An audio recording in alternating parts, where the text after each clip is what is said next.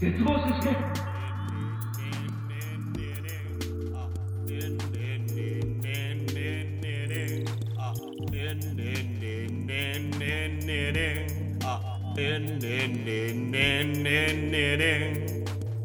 ジムナスティの裏のララお久しぶりです。力入りますね。そうねそんな力入れずにやってこいよ。ようちゃんだ。ようちゃん帰りました今。走って。あ帰った。うん。早いね。久しぶりに帰るっていうタイプあるアドバイスだけして走って走り去りました今。すごい楽しそうね。うん。僕の第五人格。漫画的な。5もあんの5までいったんだ、うんその1がまあ仕事の時の私。うん2がその画家としての私。うん。で3がこのジムナスティをやってる私。はい。うん。で4があのセロあそうそう。セロトニンマンのうん。うん。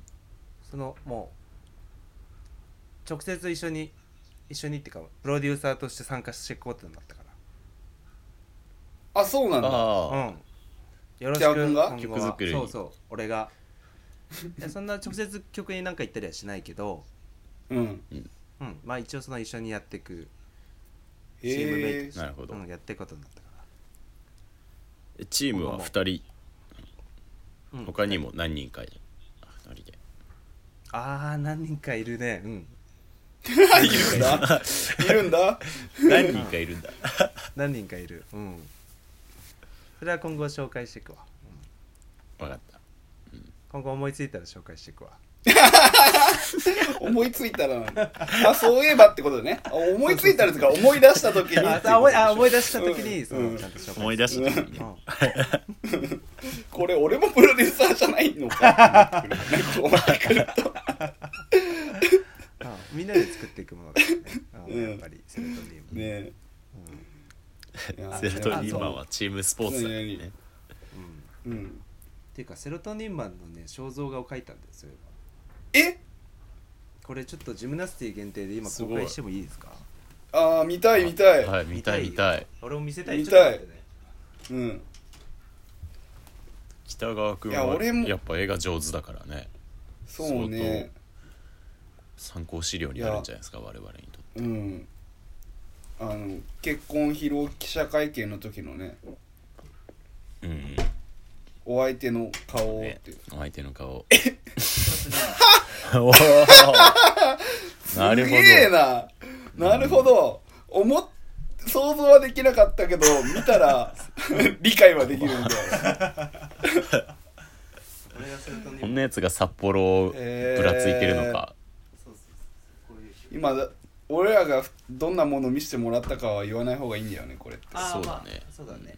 うん。やがてね、うん。その。やがてね。うんインスタとかで。あこれは別に僕の絵だからさ。うん、あんまり公務員には見えない佇まいだったね。うん、うん。北川君が見たものと、うん。俺らが実際に例えば今後さセロトニンマンと会えた時にさ、うん。実際にセロトニンマンがそういううん。姿なのかってのはまた別だもんねあそれ全然わからないんだよね。うんその人によって全変然違形すうみたいな。変形するの、うん。そのその人の思いを反映するとも言われてるのよね、セロトニンマンああそうなんだ。うん。惑星ソラリスみたいなことだから。セロトニあンマンあ怖いね。うん。その時の気持ちによって俺も全然違く見えるしね。うんうん。俺は昨日6面体に見えたけど今日12面体だなみたいなこと。もあるからああうん。じゃあ瞬間瞬間でいろんな顔を見せてくれるわけね。そうそうそうそういろんな面が。まあ人間ってまあでも誰しもそういうものじゃない。まあそうだね。うん、見た目だけで言ったら毎回見てるものは大体うん。まあそんな同じかもしれないけど。うん。うん、やっぱ仕事中の山田君と俺らが今こうして喋ってる山田君はもうある意味違う人かもしれないじゃない、ああそうだと思うよ。うん。うんということかな、うーん。まあそういうね自分自身の見れ見られ方とかの気づきをもセロトニンマンを与えてくれるんだね。うん。そうだね。うんセロトニンは会うたびに本当大人のアンパンマンだからね。大人のアンパンマンなんだ、うんそうそう。そのコンセプトは初めて知ったわ。大人のアンパンマンなんだね、弱った大人たちのアンパンマンだから。ああ今思いついたけどこれだ。うん。プロデューサーとして後でセロトニンマンに伝えとこううんスイートというよりはビターなのね。まあビターなもう、うん。疲れた大人たちのアンパンマンがセロトニンマンだかうん。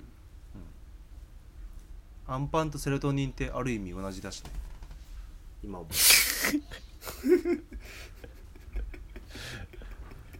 アンパンとセロトニンね。子供が求めてるのは、まあ昔で言えばアンパンだったんだろうしうんうん。今大人たちが求めてるのはセロトニンなわけだから。うん。で分け与えてくれてるわけでしょ自分の体から。そうそうそうそう。セロトニンそう。をねそう。いやもうこれ 俺の手柄やんか。まあまあまあみんなでね。みんなで一緒に。入った方がいいかもしれないな。プロデューいやサーチーム、ーね。いやチームセロトニンマンに。うんうんうんいや多分そろそろセロトニンマンから打診があると思うよその。本当に？チーム参加しないかいらやー光栄だなもしお声掛けいただいたのであれいただけるのであれば。山田君と藤川君はもうかなりもうセロトニンマンの、うん。うん。うん。そのなんか誘いたいリストみたいなの覗いたら書いてあったよやっあ本当に？ぱり、うん、入れるですこっそり覗いてんだ北川君も。あそうそうそう。俺とセロトニンマンだけさあの 5G でつながってるじゃん。も ううんね、うん。すでに。あれでしょ？もう回線だけで端末を一切使わないで。あそうそうそうそう。えってこう念力でこあそう。ノーハトゥーノーハでつながってるからさ、う脳波というのはうん。そうこの前ガクに聞いたんだけどさガク札幌に来てて、まあ、飲みに行ってさ、まあいろいろ喋ったんだけどさうん。5G 回線ってすげえまっすぐしか飛ばないんだって。あそうなんだだから普通に屋外で街中で使えるとか、そういう今の 4G 回線みたいなことではなくては当面はその東京ドームみたいなドーム上の会場とか。あうん、うんで、えーとその限られた空間内でしか使用できないんだって基本は、へえ。まあ、だからスポーツと相性がいいっていう話らしいんだけど。ああはいはいはい、まあそうなんだ。だからなんかすぐ前俺らが法人回線に変わ切り替わった時の感動みたいのがすぐなんか生活の中で得られるわけではないみたいなことらしい、ううん。んうん。街中では難しいもんね。うん。そうみたいだよね。へ録音久しぶりだから話したいことがさ、まあ、まず普通にトピックとして話さないといけないことがいくつかあるんだけどさ、えうんそうだよね、はいはい。もう1か月ぐらい経ったな。うん、そう。そうですね。うん。自然な流れです。個展前,、2週間ちょっともうさすがに絵がやばくて、うんまあ、無事にあの絵も含めていろいろ10点ほど完成したんだけどうんうん。その個展がですね札幌市のうん。新型コロナウイルス感染拡大に伴いまして、はい。えー、と本当は今やってるはずだったんですけど、そうだよね。うん。あ今日最終日今日明日最終日ぐらいの予定だったんだけど、うんうん。まあ、皆様ご存知の通り中止になりまして、うん。うん、みんなに会えなくてすごく残念でした。また来年必ず良き頃にありますので、うん。うん、またよろしくお願いします。そうですね。よろしくお願いします、お願いします。こちらこそ。まあおもあなんか北川君に用に用意してた布団がね、うん。思いのほか快適で。あ本当、うん。さい、うん、最近俺が寝てるもん。あらなんかいいやつあら。のエピソード。俺がいつも寝てたちょっとしたきっかけからねうん、セロトニンマンは生まれてくるからね、うんうん。そうん、っか。まあ延期っていうことでいいの？これは。あもちろん延期。日にちは決まってないけどみたいな。うん。うん。あそう日にちは決まってないけど当然絶対にやりますんで来うんうん。年うん。そう。うんでもう作品はもう、えーとできちゃったからあそっかそうだよね。らもう手直ししてでずっと持ってるままっていうのもね、なんかねせっかく書いたのに見せ見せたいなっていうのがすごくあって。うん。もう順次インスタで公開していこうと思って。うん。ああうんうん。うん別にまあ事前に見てても実際実物見たらまた印象違うしそれでいいかな。そうだよね。ううん。んまあそういうの見といてこう実際に見るのが楽しみになるっていう見方もね。あそうだね。そうだね。そうだよね、うん、だからまあ1枚ぐらいはその隠しで持っといてそれ以外も全部公開していこうっていうふうに思ってるから。うんうん。今後もインスタグラムをチェックしていただけると嬉しいです。楽しみですね。そうね。チェックしないと。よろしくお願いします。はい。ありがとうございます。あとは何だろうな。ああとはまあ林くんがすごい繊細で面白いなっていう ひねり出したーって感じだよね。毎日ぬいぐるみを抱いて寝る。林くんうんねああねそう言ってたね。えクマだっけ？熊のぬいぐるみって書いてあったかな うん。えそもそもいや林くんってやっぱでもそうだよね。ぜ横向きで寝てそうだよね。ああ横向きで寝てそう普通に。横向きで寝てそう確かに。うん。うん。あずっと仰向けじゃないと思うようん。ではない気がするデフォで横から入りそうだもんね。うん。なんか熊のぬいぐるみを抱いてる時ちょっとうん。なんか想像はできた。ごめんなんかクマじゃなかったかもしれないけど ぬいぐるみとですよね。うん。どっちタイプなんだろうなっていうのはちょっとわ俺も気になってるよ。あの一体をめでるタイプなのかそれとも あのたくさんの囲まれてぬいぐるみに囲まれて寝てるのか。えーそんなやつ結構抱くとかではなくて。こうね寝床の中にたくさんいるみたいなやつね。言うみたいなね。うん。でかいテディベアとかかなねえまあギリギリそれであってほしいっていう部分はあるけどね。うん、うん。そうだね。うんいや林くんがそもそもなんか朝誰かが携帯でなんか変なゲームやっててうん。すごいく朝から食らっちゃったみたいなツイートをしてたじゃん。うんうんそんな人の携帯の画面見たことによってさうん。うん落ち込んだりする？いやー。しないね。落ち込むってのはあんまないかな。繊細なんだね。ねだから俺もまあまあ繊細だと思ってたけどうん。全然繊細じゃなかったんだなって思って、繊細競争するとねうん、だから繊細ワングランプリを開催したい俺繊細ワングランプリ。は、うん、誰が一番本当に繊細なのかその一番 いやでも本当に繊細ワングランプリできるぐらいエントリー者数は多そうだよね、やりますよって言ったら。うん。うん。今のところ考えたのは俺、うん。まあ、うん。林くんうん。うん無敵。うん。うん。えーたけし。うん。えー藤川くん。ううん。んまあ今のところこの5人ぐらい うんいいね。うん、こちゃんと5本の指に入る繊細そうな人たち。ね。うん。うん。あいおりくんも、確かにねちょっと。あいおりくんも言ってもいいかな。いおりくんもいい、ああいおりくんもいいかもしれないあいおりねくんも入れるか、繊細ワングランプで それの何大会の委員長は淳二くんなわけでしょ？リあ純次くんと山田そうなの。くんの2人で。あうん。司会進行をやってもらった。もう。調査委員はさうん。うんが必要じゃない？その人たちはやっぱあ繊細かどうかって確かめる？あでももっと大ま会本当そうそうそうそう。M1 みたいにやるから。うん。あ、そっか審査員がいるのか。そうそう。審査員は同じく繊細な人がいいのかそれともこうめっちゃドカドカと鈍感で人の心にガシガシくるようなことをやってしまう人がいいのか。確かに。それをもっと M1 みたいなまあことだから。そうね。山田君が今田でしょ？今田浩二ああそうだね。で淳二君が上戸彩でしょ、うん 髪長いしね。上戸彩短いか。すごい。でも女子プロやれって言われてた頃よりは上とはやって俺の方が。かなり、うん。女子プロは女子プロで別でやってもらってそれは。うん。でもまあ、まあ、それはやりたいならもう勝手にやってくれ。勝手にやってくださいやんない辻君その話もういいから。と か プロの話冷出た女子プロの話も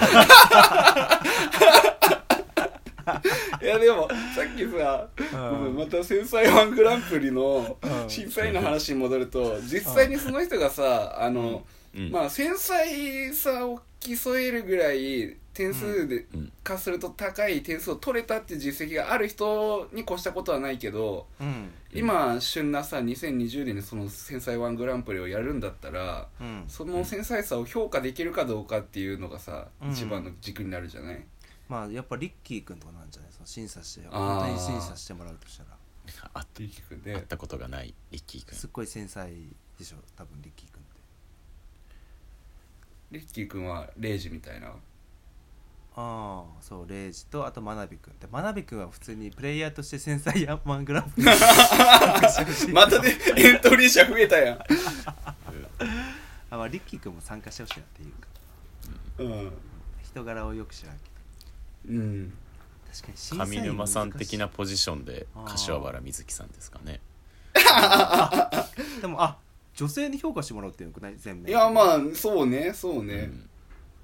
あそれいいかもやっぱ、うん多別に分男性の繊細さと女性の繊細さってさまたちょっと違いそうじゃん。っうん。うん。てなるとえーっと男は男で集まってそれを女の人に審査してもらって評価してもらうといいんじゃないかうん、うん。そうね。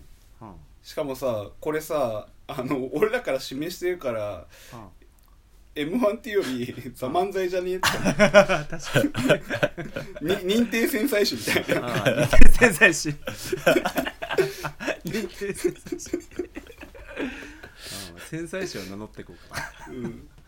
ああ6枚目の名刺ができちゃった。うん。6枚認定繊細師目 うん。まあそこら辺のねまだちょっと概要は煮詰まってないからどうするかは。そうだね。繊細協会認定繊細師ああ歌詞ね。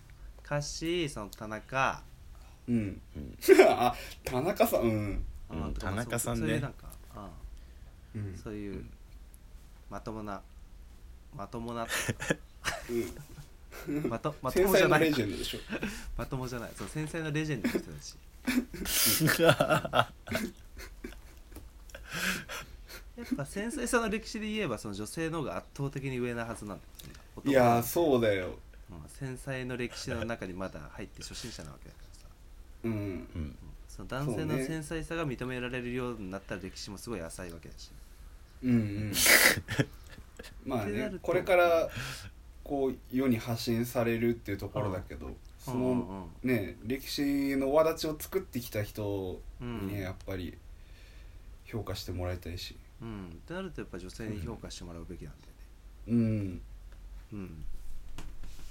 じゃあまああとは、まあ、他にちょっと女友達がいないどうしたらいいか分かんないけど。そもそもそもね。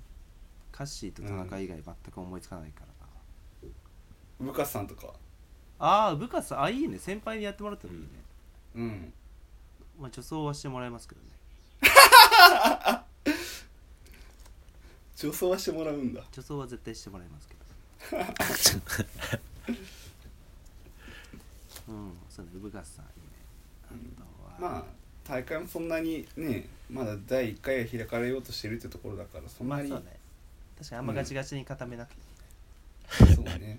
うん徐々にできるじゃあこれ毎回やそんなず続けてやっていくんですか？何回もあいやそれそうよ。だって。うん。でま毎年みんなその繊細さを磨いていくっていうことなんです。あまあでも繊細10年以内ですよ。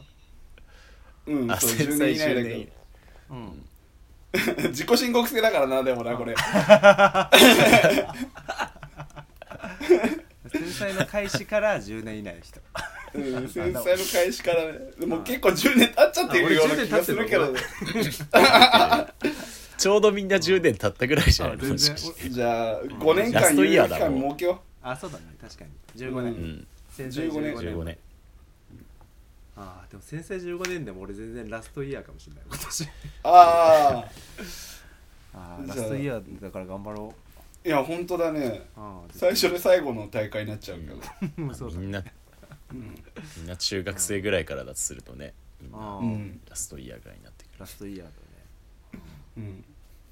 繊細ワングランプリ面白いね。うん。やりたい。繊細大喜利やりたい。繊細大喜利。うんしゃべおぶの二人とかもああいいねしゃべあ審査員には良さそうだね。あうん。あでも審査員として欲しいって感じもあるけどねそのうん。べしゃりがうまいから。審査員ああそうね。うん。いいコメントをくれそうだからさ。あそうそうそう。うん。うん。繊細ワングランプリやりてえな。うん。朝から。達郎くん繊細そうだもんなすごく暗い気持ちになった、何があった？みたいな。や 繊細容疑。つ繊細。いっぱいいっぱいいやガガガガガ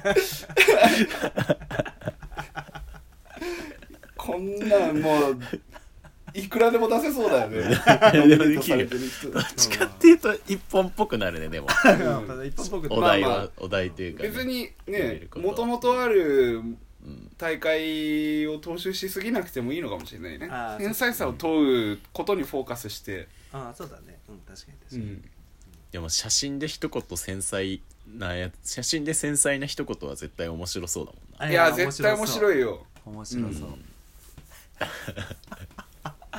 これ結構いくらでも思いつくっていう説ある。うん。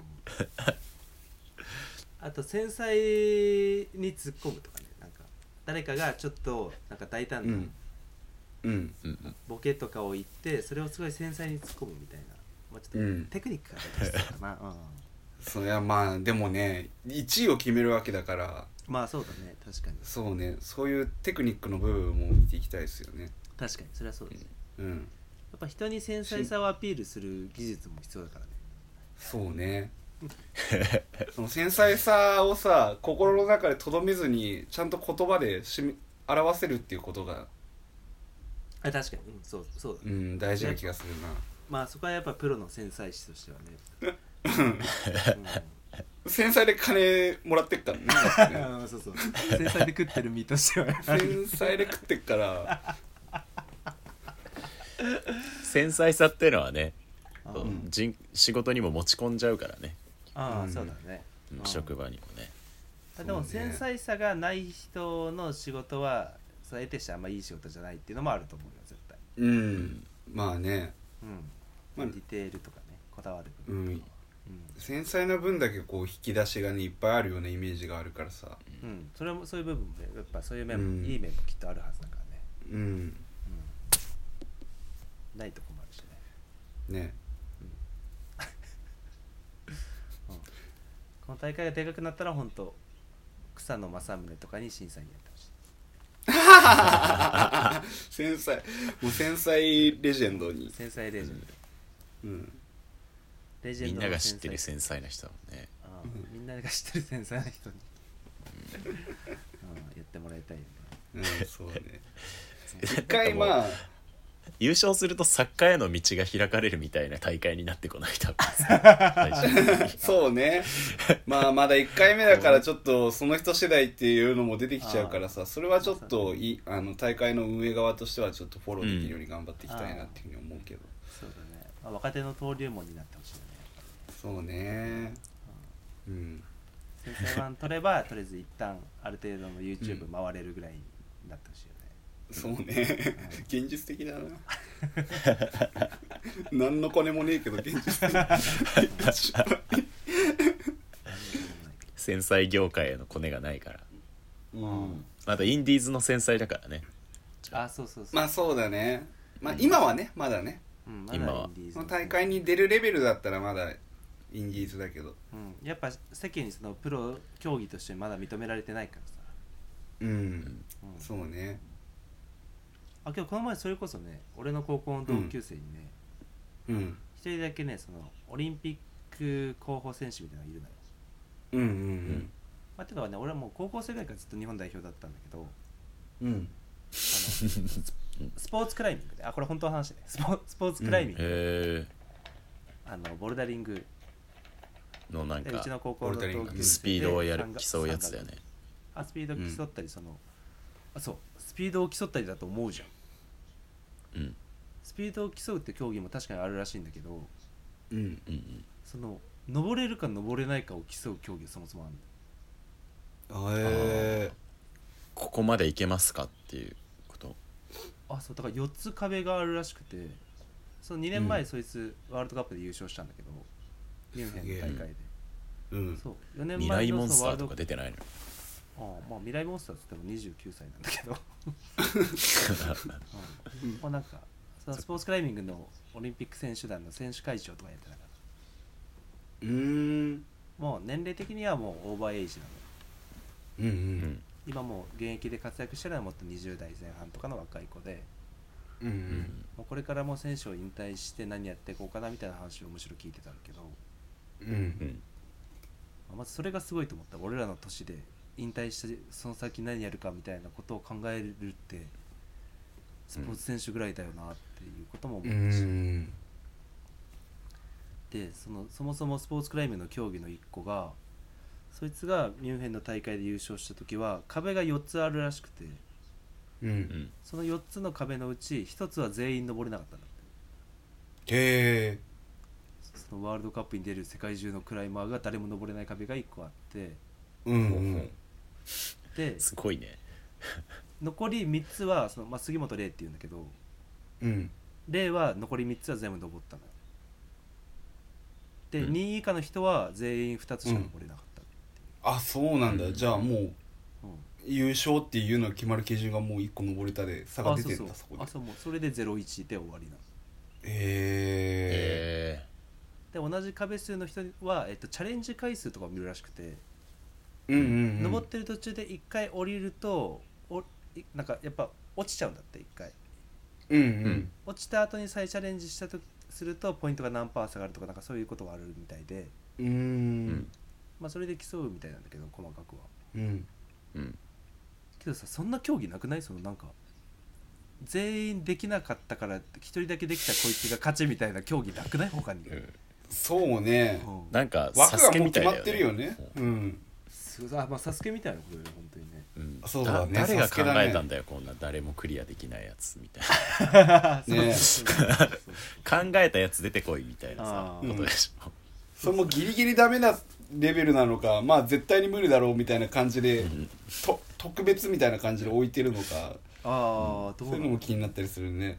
うん。でやっぱそのコースを作る人のうまい下手みたいなのがあるんだああるだろうね、はいはい。それはいいレベルを設定しないとさ競技が成り立たないもんね。そうそうそういうことそういうこと。うんそのコースメーカーとしてプロでやってる人がいてうん。そのコースメーカーの人がまあギリギリ2人3人登れるぐらいのでかつ全員1回で登りきれないみたいなのを作れる人はやっぱうまい人なんだって。うーん。っていう話とかねいろいろ聞いてすごい刺激をもらってきたのよ先週だすこうん。競技あるね。それは全然知らなかったな。あのね。早く登るやつしか知らなかった。ね。スポーツクライうミングって。ん。面白い。あでも早稲田なんだよねしかもそいつ。あそうなんだ。ううーそうそう。んまあうちの高校から多分推薦で行ったんだったと思うけど。ーん。うんあこう。北川君学年が1個上でみたいああそうそうそういうことそういうこと。うんうん。っていう、まあ、杉本玲君っていうのでよかったら。杉本選手。あインスタかなんかチェックして。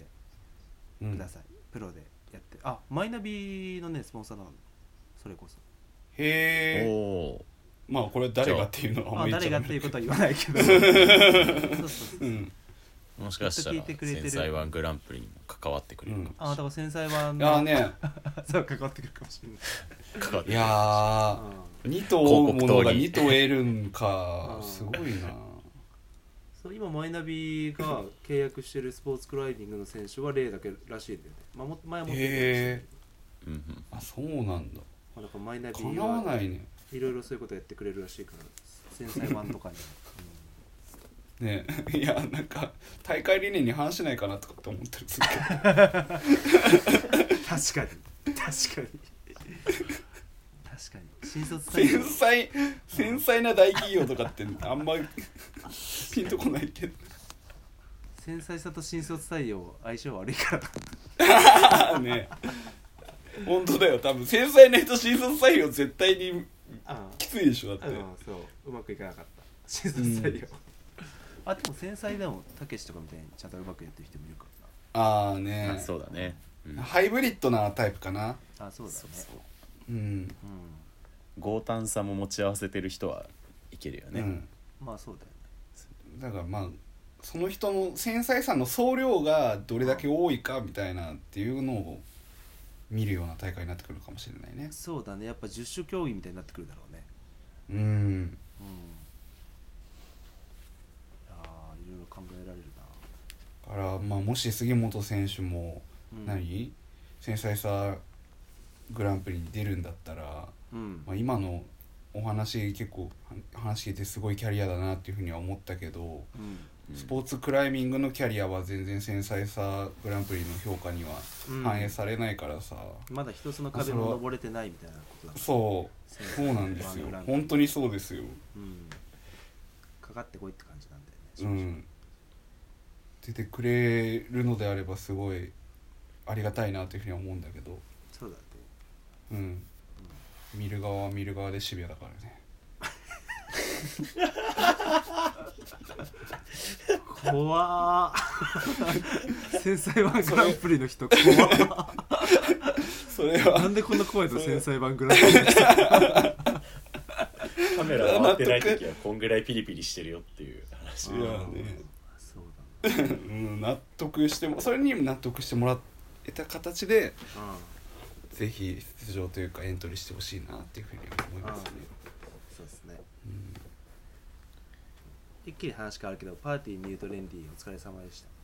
あありがとうございます。その話したかったね ちょうど。うん。聞きそうたかったそうまあ北川君がうん個展でやってくるっていうのに合わせてはやってたんだけどうん。まあまあ定期的に開催してるものだったからさうん。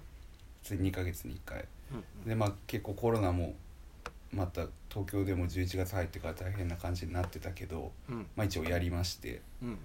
結構ね淳二君も出てくれて盛り上がりましたよね。いやよくやりました盛況でしたね。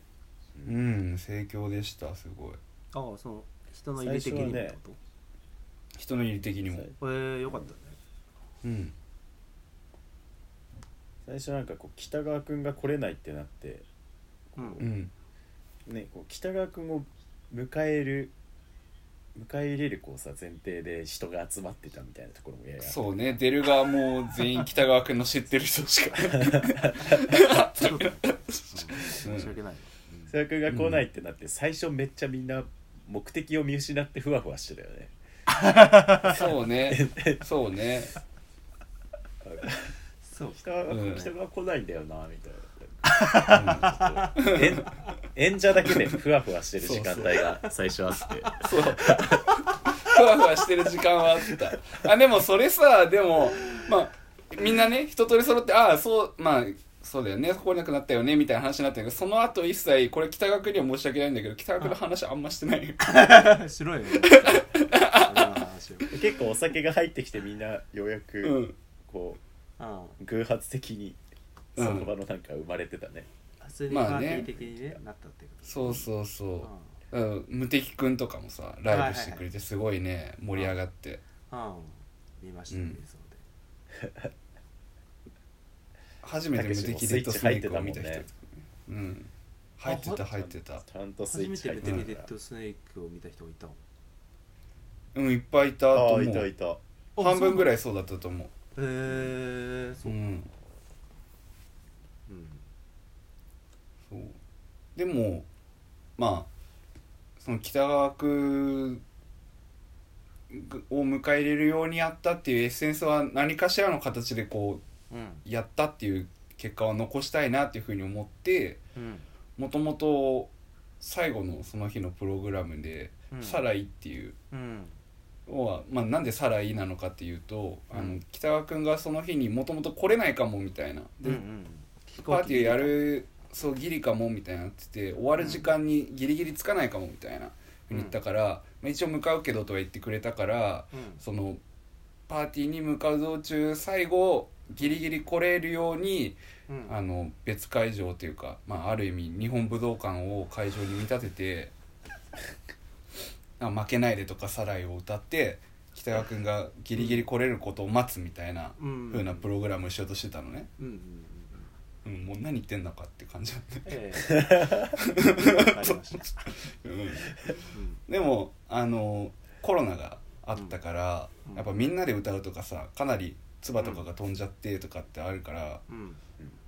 危ないかもみたいな。うん。ふうに思ってちょっとプログラムを急遽変更したんですよ。はい。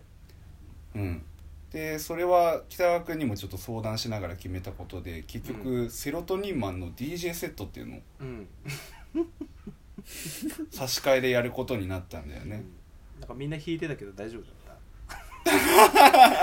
いやそれがさうん。それがたうん。まあちょっとそのあ何実際の様子の話をする前にうん。もうセロトニンマンの DJ をす DJ セットするっていうのをそのパーティーやる当日の朝にさ、うん。北川君もうん間で通訳で入ってくれながらうん。いろいろ相談したじゃないですか、はいはいはい。うん、こんな感じで行こうかみたいなのをそう北川君が朝早く本当にありがたかったんだけど、うん、間に橋渡ししてくれてセロトニンマンとうん。北川君を挟みながらちょっと打ち合わせさせていただいたんですけどはい。結局セロトニンマンの DJ がまあ12時もうほんと一番最後のタイミングでやるってなった時俺ちょちょうど用事が入っちゃって、え？あうん、見れなかったの。なんかみんなは多分みんな見れてて、あうん、すごい空気だったと言って。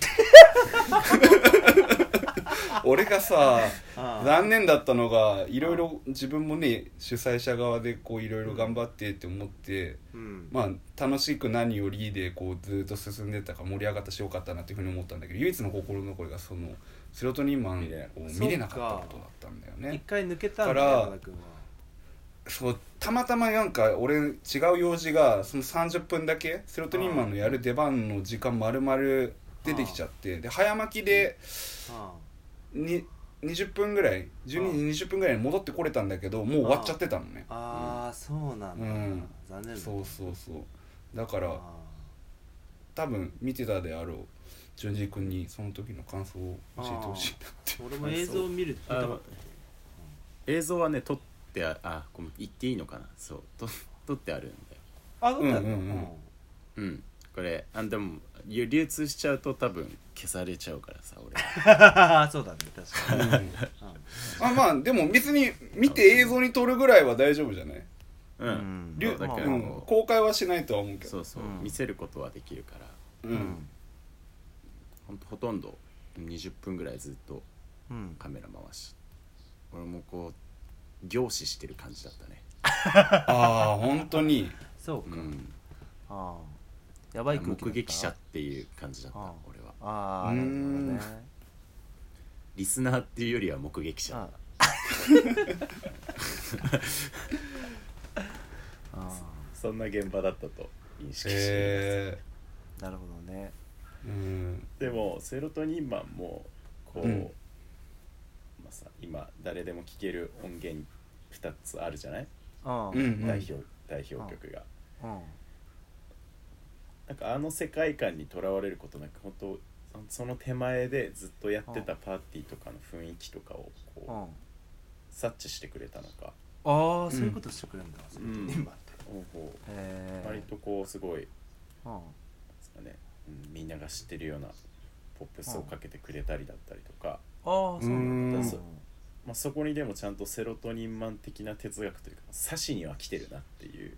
ええあなるほどね。感じたりとかすごいいいなと思いましたね、ああよかったうんまあうん、多もとも分と繊細な方だろうなって、ああ ねえ。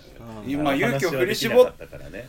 勇気を振り絞ってセロトニンマンもね人目につく大会に出てくれるといいんだけどね。うんまあそうださよならねうん。映像を撮ったって言ったけどセロトニンマンはさ顔を隠してってねその時。あ顔出ししないからね。そうだったんだ。そうあの人顔出ししない。北川君のあの書いてくれたその肖肖像画のような姿はちょっと拝見できなかったんだけど、ああうんうん。そう。うん、確か話にもできずだった。でもなんかちょっとこう、彼の人間味とか哲学が伝わるようなうん。ステージだったんじゃないでしょうか、あらいい総括だねうん。そうかそうか。ねえ。あそれはよかった。よかったよかった。あセロトニンマンはね。本当昔から人前に顔を出すの本当苦手だからね。うん。だから孤児院の時もずっとあの、まあ、一緒に あの、うん。俺とセロトニンマンが一緒に育った孤児院があるんだけどさ北川君も一緒に育ってんだ。そうそうそうそう里親よ全然里親よ？里親なんだ。全然里親よ。バリバリうん。里親。バリバリ里親なんだ今。ちょいちょいお見かけしてるお母さんは。ああ全然全然血のつながらない人。うー。んあ電話かかってきちゃった。どうしよう。セロトニンマンからかなああなんか怖いな。なんか久しぶりに家電の音聞くとすげえ怖いななんか。ううんん怖いね。まあ大体なんか勧誘とか営業とかあるけどね、うん今の、うん。まあおばあちゃんからの電話かねあとは。ああいやねなるほどね。パーティーニュートレンディーも必ず行きたいなって思いました。あそうね。会場もまじまじちゃんと見たけど。うんそのなんか映像上げてる人も多かったしさみんな上げてたから。ああうんうんうん。見たけどよかったね。ああんなこういうとこなんだっていう、うん。そうそうそうそう好きだな。毎日くたび装飾が増えてるよね。ねああそうなんだ。うん。前のなんかスタンドライトみたいなんできてたしね。ああそうなん。うん。なんかポコポコ小物が増えてる。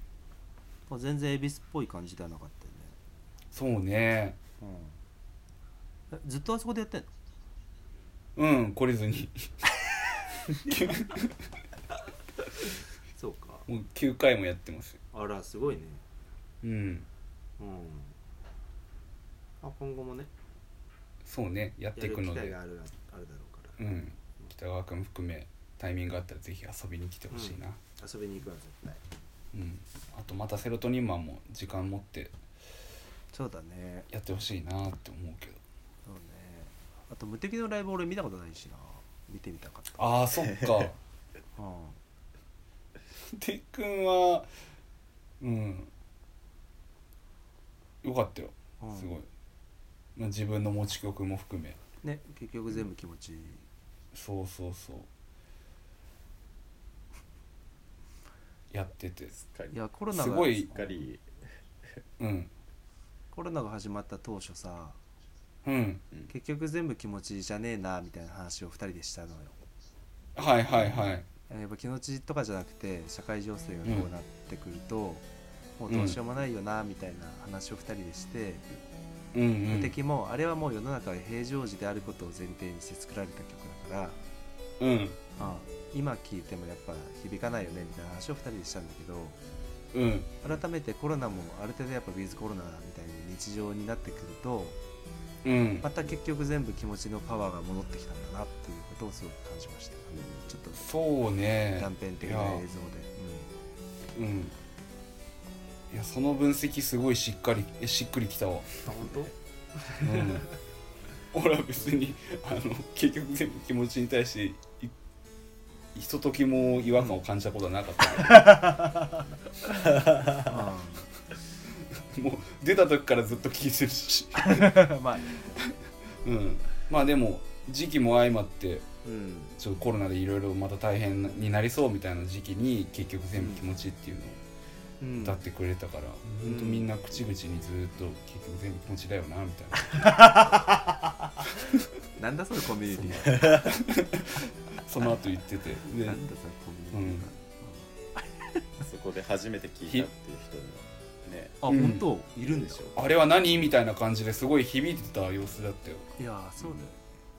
うん、ここに来て結局っていうのがちょっと響くよねそうなんだよね。なん。か結局っていうね、うん、まあ結局まあ全部気持ちだなっていう感じにまたなってきたね、そうね。やっぱずっと全部気持ちじゃないんだよね。結局って一回こう波がある中であ。まあこうムード的にはちょっと下に下がった時期だったから。そうだね、でもうん。うん、気持ちじゃないのかもなとか思う瞬間もあったけど。ないかもなって、うん、あったけどその歌ってくれたタイミングで結局全部気持ちっていうあみんなが理解できたっていうタイミンそうグがあったよね。明確に言ってくれるとねうん。気持ちも安らぐがもうそうそう。あ上がっていくだけだし、ーそうだね。うんすごくいいパフォーマンスしてたねうん、なんかね。